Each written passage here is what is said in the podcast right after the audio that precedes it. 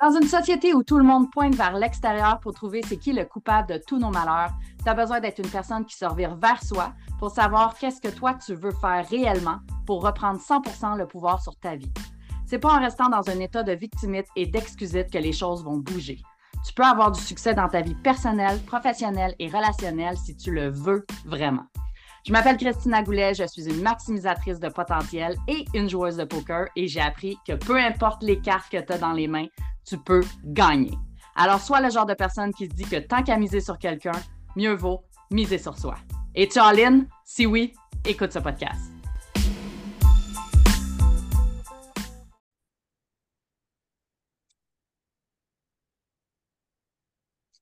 Allô Emmanuel, je te souhaite la bienvenue sur le podcast Miser sur soi. Bonjour Christina, super heureuse d'être avec vous aujourd'hui. Merci d'avoir accepté mon invitation. Euh, avant de commencer sur le sujet du jour, euh, j'aimerais que tu te présentes à nous, dis-nous qui est Emmanuel Ducharme en bref.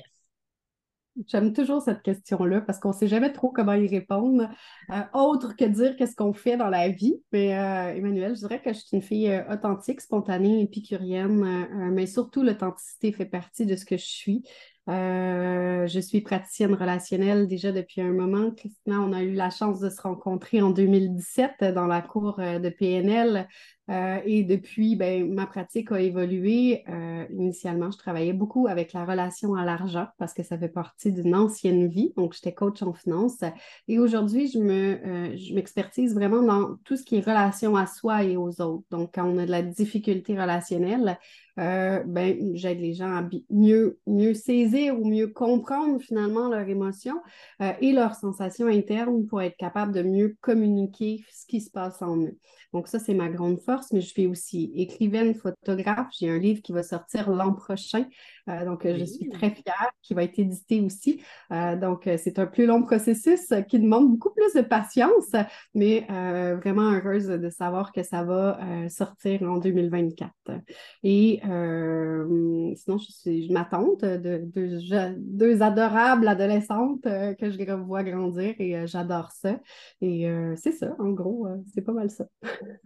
oui, super. Et en parlant de processus, je vais faire le pont sur le sujet du jour qui est pourquoi faire confiance au cheminement au processus et un, justement un cheminement qui est assez impressionnant. Tu m'en as compté un petit peu. J'en ai vu passer sur les réseaux sociaux et sûrement que tu en as beaucoup plus à compter que qu'est-ce qui a été partagé. Euh, mais dis-moi, pourquoi on devrait ou pourquoi c'est, ça fait sens de faire confiance au processus ou au cheminement? Euh, en fait, euh, je, dirais qu'au départ, quand j'ai commencé le processus de, cheminement vers moi, parce qu'on s'entend quand on devient praticienne, ben, il faut faire le processus pour soi avant d'être capable de, l'amener pour les autres. Euh, je pense que j'étais vraiment méfiante envers la vie. Euh, et j'avais toujours l'impression que je devais me combattre quelque chose ou battre quelque chose, puis que je n'étais pas soutenue. Euh, puis à travers mes expériences, plus j'ai lâché prise et plus j'ai abandonné certains concepts pour moi, plus j'ai réalisé que j'avais toujours euh, un pas d'avance sur ce qui s'en venait. Donc, je changeais mes comportements avant même que le changement arrive dans ma vie. Ça, ça a été la première, euh, la mmh. première euh, expérience que j'ai vécue et que j'ai constatée. Je disais, ah, c'est drôle, je commence à faire des gestes que je ne faisais pas auparavant, puis poups, tranquillement, pas vite, ça changeait dans ma réalité aussi. Et de voir à quel point à chaque fois que tu es mal prise, il y a des gens qui ouvrent la porte. Et ça, ça fait du bien de s'en rendre compte et ça fait sens par la suite parce que tu te dis, je suis toujours connectée, même si c'est moi qui s'isole, même si c'est moi qui se rend dans une solitude, parce que des fois, on a ce, fardeau-là quand on est... Euh, euh, quand on est humain, point, je pense. Là. Chaque personne peut vivre des moments de solitude ou se sentir particulièrement seule. Puis quand tu t'abandonnes puis que tu laisses vraiment rentrer différentes choses dans ta vie, ben, tu te rends compte à quel point tu n'es jamais réellement seul et que c'est toi qui, qui, se rejette un petit peu ou qui s'exclut du monde si ça ne correspond pas à la réalité que tu as envie d'aller regarder ou à la réalité qui est devant toi. Parce qu'on est très bon pour euh, s'imaginer euh, euh, une réalité qu'on souhaiterait voir arriver, puis quand ça n'arrive pas, ben on, on chigne un peu sur... on chigne un peu comme des enfants, finalement. Oui, effectivement. Et tu as eu plusieurs expériences dans ta vie. Tu as, fait plusieurs cheminements, plusieurs expériences, tu as vécu beaucoup de choses. Euh, est-ce que est-ce qu'il t'est arrivé justement de dire que oh my God, ça ne ça, fonctionnera pas ou il n'y a rien qui est là, ou vraiment d'avoir un découragement, puis de voir le cheminement, le processus, la vie, l'univers venir contrer ces, pensées-là qui, qui, qui, étaient plus défaitistes, là, décourageantes et ces choses-là? Ça t'est-tu déjà arrivé? Euh, en fait, vraiment plusieurs fois, oui. Euh, je pense que la, vie, c'est ça un peu. Hein, c'est comme un enfant qui apprend à marcher. On se décourage souvent, on tombe, on se fait mal, on a des échecs, on n'a pas les résultats qu'on veut. Euh, puis comment finalement garder après coup l'encouragement, puis de se dire, OK, ben, je continue vers une voie ou je continue vers le processus, puis encore autre chose souvent ma phrase, euh, il, y a, quelques années, c'est je disais toujours, je suis prête, je me sens prête, je suis prête, puis je suis prête pour ça. Puis finalement, ben non, la vie m'envoyait des signes que j'étais pas prête encore à vivre ce que je voulais vivre parce qu'il y avait encore des choses pour moi que je devais libérer, que je devais dissoudre ou des croyances que je devais enlever. Fait que mon mental a bien beau se dire prête, il y avait tout le reste de mon corps qui ne l'était pas nécessairement. Puis je pense qu'à chaque découragement, à chaque fois où tout s'est démoli, parce que moi, j'ai des extrêmes qui sont quand même assez larges. Euh, il y en a qui, quand ils démolissent quelque chose, ça va être juste une petite partie de leur vie. Moi, souvent, tout prend le bord, tu sais, puis je recommence. Ça m'a pris du temps à comprendre qu'on n'était pas obligé de tout démolir pour tout recommencer. Mais euh, bon, moi, ça a été euh, en 2015, tu sais, puis même avant ça, ça m'était aussi arrivé en un mois, lâcher le conjoint lâcher le travail, euh, tu sais, puis tout refaire à neuf finalement. Euh, puis je pense qu'à toutes les fois où je me suis permise de faire ça, puis vous n'êtes pas obligé d'aller à l'extrême comme moi, toutes les fois, il y a quand même quelque chose pour moi qui a été salutaire parce que j'ai redécouvert côté créatif. Je me suis repoussée à me demander puis à, me questionner sur qu'est-ce que je voulais vraiment. Est-ce que ça me convenait encore étant la femme que je suis aujourd'hui ou pas? Qu'est-ce qui me convient? Qu'est-ce qui me convient plus? C'est quoi les activités que j'ai envie aussi euh, de, découvrir? Mais surtout, c'est de se permettre de vivre des expériences différentes. Parce que les gens, on peut tout s'imaginer mentalement qui va se passer. Mais quand on le vit réellement par l'expérience, quand on se déstabilise, quand on se met dans l'inconfort, c'est là qu'on ressent nos ressources intérieures, c'est là qu'on ressent notre poussée de créativité. Puis je me suis jamais sentie autant vivante qu'à chaque fois que tout était déconstruit autour de moi. Parce que justement, c'est comme si tu n'avais pas d'autre choix que de rester connecté avec ce qui est là dans l'instant présent. Hmm. Puis ça nous donne une force de plus. Mais je répète, vous n'êtes pas obligé de tout casser pour être. Non. Allez là. non, effectivement. Puis ce que j'entends, c'est euh, euh, j'entends qu'il y, a un certain alignement à, écouter autant sa tête, savoir si c'est aligné avec son cœur, son corps et tout ça. Il y a un certain alignement à aller trouver. Euh, j'entends aussi qu'il y a un, lâcher-prise aussi par rapport aux résultats qu'on voudrait avoir, par rapport au tout le contrôle, tout, le processus qu'on voudrait contrôler, tout ça. Et euh, le fait aussi d'explorer la zone d'inconnu, la sortie de zone de confort, d'explorer justement euh, à l'extérieur du, petit cocon connu, je vais dire, parce qu'il n'est pas tout le temps confortable, hein, mais le petit cocon connu, d'aller explorer à l'extérieur de ça, qui sont quand même des variantes assez importantes, ben, qui ont été des variantes importantes pour toi jusqu'à présent et qui sont quand même importantes aussi, je pense, pour quelqu'un qui veut entamer un processus ou qui, qui est en plein processus justement de cheminement, de découverte de soi, d'exploration de soi, de, dépassement de soi aussi. Oui, oui, puis des fois, euh, je peux me permettre de partager euh, cette information-là. On n'a pas le choix de faire des compromis ou de faire des sacrifices à certains moments. Puis euh, l'année passée, pour ma part, je peux parler de cette expérience-là parce que ça me fait bien rire.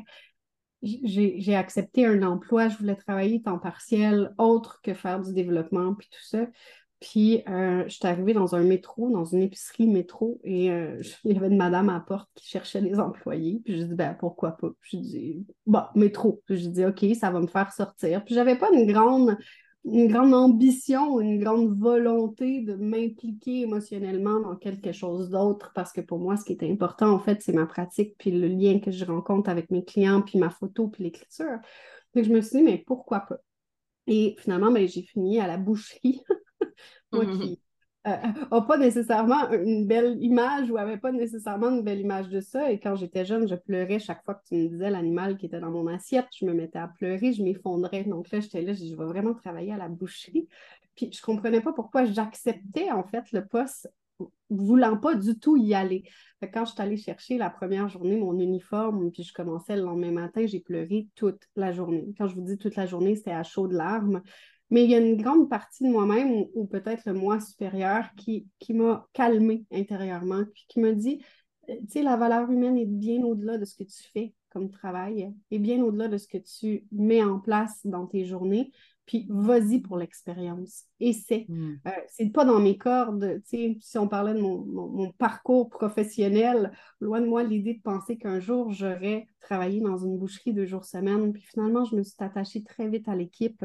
J'ai pas aimé particulièrement faire ce que je faisais, puis je suis même revenue en pleurant quand j'ai dû emballer du poulet toute une journée, mais il y a eu quelque chose d'extraordinaire dans ce que j'ai vécu, puis je pense que mon corps se préparait à vivre ce qui s'en venait sans que moi j'en sois consciente. Parce que quelques mois plus tard, je suis partie vivre euh, cet hiver aux îles de la Madeleine. Donc, je suis partie fin septembre, puis je viens de revenir dans, dans la région des cantons de l'Est. Et aux îles, la Madeleine, c'est très humide et très froid. Hmm.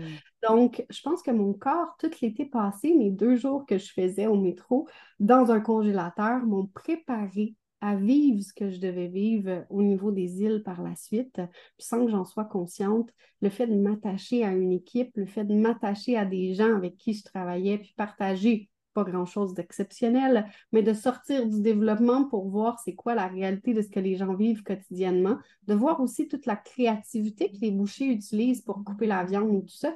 J'en ai vraiment ressenti euh, quelque chose de bien, en fait, puis ça me, ça me fait grandir. Ils m'ont fait grandir. L'expérience me mm. fait grandir et ça m'a permis de me découvrir autrement aussi.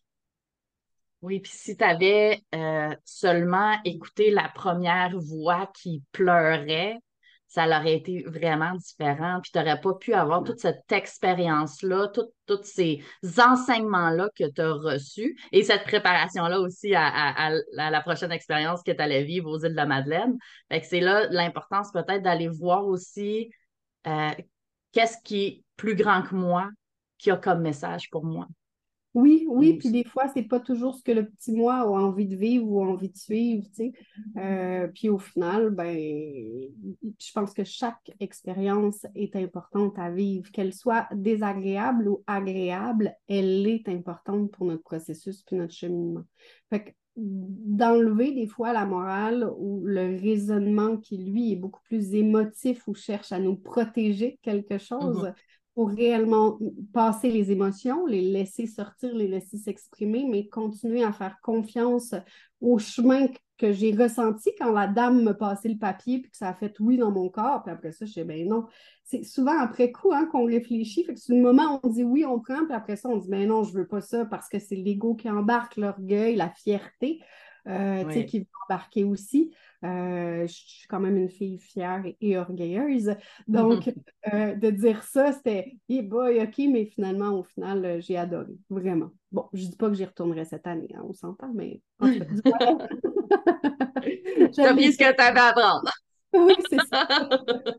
Puis je salue vraiment le courage et, tout le service à la clientèle que ces gens-là font euh, dans le service client alimentaire. Sincèrement, c'est extraordinaire ce que vous faites. Vraiment, il y, a de la beauté là-dedans, il y a du plaisir, il y a, il y a une fierté de mettre les comptoirs beaux euh, que j'ai pu découvrir. les gens donnent du cœur, puis ça, ça fait du bien. C'est juste pas mon dada à moi, puis ce que moi, en fait, euh, me fait plaisir à faire. Mais euh, au-delà de ça, j'ai rencontré juste du beau monde. C'est vrai qu'il y a, y, a, y a cet aspect-là que nous, on ne voit pas nécessairement en tant que client qui est en arrière-plan. Puis je pense que c'est partout, en fait, partout où tout le monde a quelque chose à faire, peu importe où, peu importe quel emploi. On n'a pas toujours l'arrière du décor, le backstage, on ne le voit pas toujours. Fait que d'être peut-être d'avoir une certaine ouverture face à ce que les gens font, ça, peut amener euh, d'autres perspectives aussi.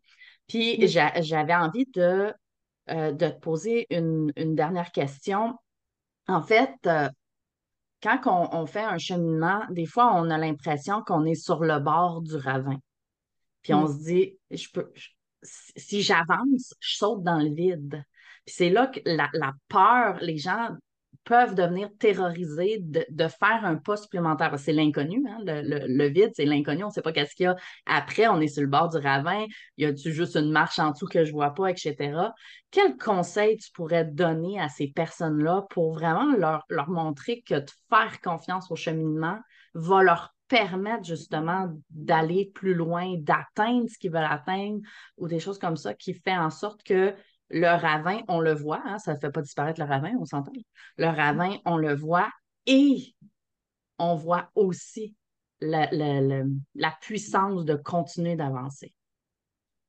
Euh, ben, dans ce que tu nommes, je dirais qu'au départ, quand on est rendu à voir le ravin, le vide n'est pas là, mais intérieur.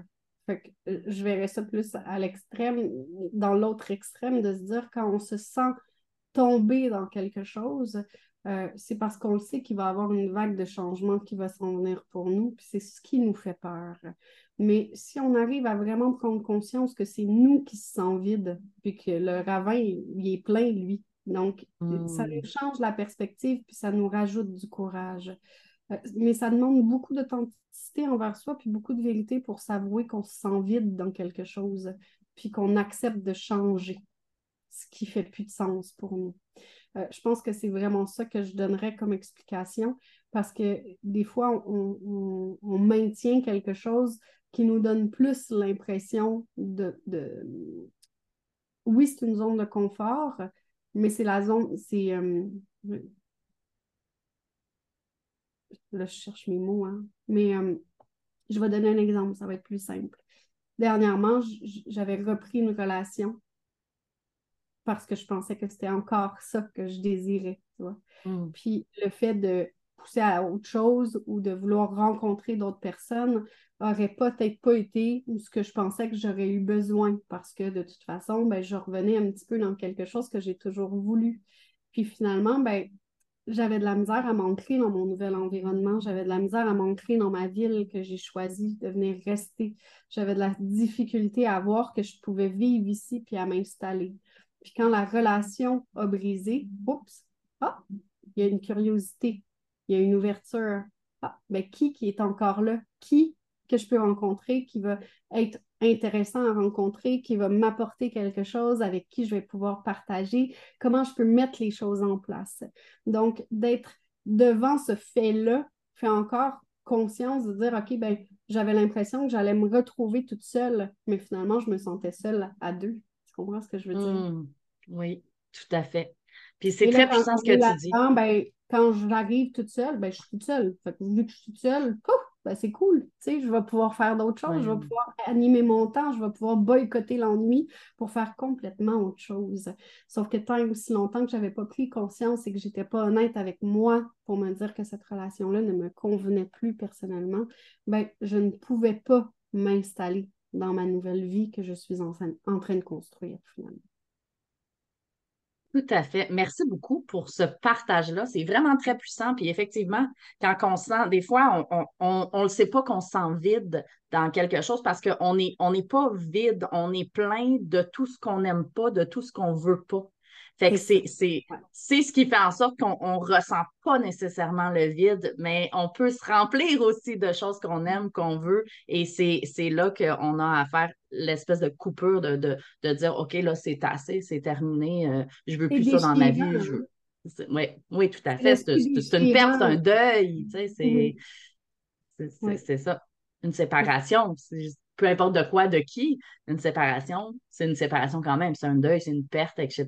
Puis on n'est pas toujours prêt à le faire, mais comme tu dis, effectivement, quand on a l'impression d'être sur le bord du ravin, c'est à l'intérieur de soi qu'on a à aller voir. Avant tout. Ouais. Il, est où le vide ben, ou le, plein de quoi? Oui, c'est ça. Il est plein de quoi, puis je suis pleine de quoi, puis est-ce que vraiment c'est vide? Parce que de toute façon, la nature, on sait une chose, c'est qu'elle n'aime pas le vide. Donc, tout ce qui est là, ça va toujours bouger. Il n'y a pas de vrai vide qui existe. Euh, puis c'est nourrir finalement ce qui vraiment nous fait vibrer, puis ce qui nous fait du bien, bien plus que le reste, en fait. Hmm. Tout à fait. Merci beaucoup, Emmanuel, pour ces partages, ces, ces, tout, ce que tu as pu nous amener, ces prises de conscience, si euh, prises de conscience il y a eu pour, pour vous qui nous écoutez. Et dis-moi, si les gens veulent continuer de te, suivre, s'ils veulent prendre tes services, s'ils veulent continuer la discussion avec toi à propos de ton cheminement, comment on fait pour te rejoindre? C'est principalement sur ma page Facebook parce que je fonctionne beaucoup sur, euh, par référence, en fait. Euh, donc, Emmanuel avec un seul M du charme. Et ça va me faire plaisir là, de communiquer avec eux par, par là. Euh, c'est un profil personnel, même pas professionnel, parce que euh, je, trouve que la référence fait beaucoup de choses. Puis merci en tout cas mm. pour l'invitation, Christina. Ça m'a fait vraiment plaisir euh, de, voir, de te voir parce que ça faisait quand même un bon moment déjà. fait que c'est un plaisir pour moi de partager ce moment-là avec vous. Puis j'espère que ça vous a éveillé aussi ou vous faites prendre des prises de conscience. Oui, merci beaucoup d'avoir accepté. Le lien pour te rejoindre va être dans la description du podcast. À bientôt. À bientôt.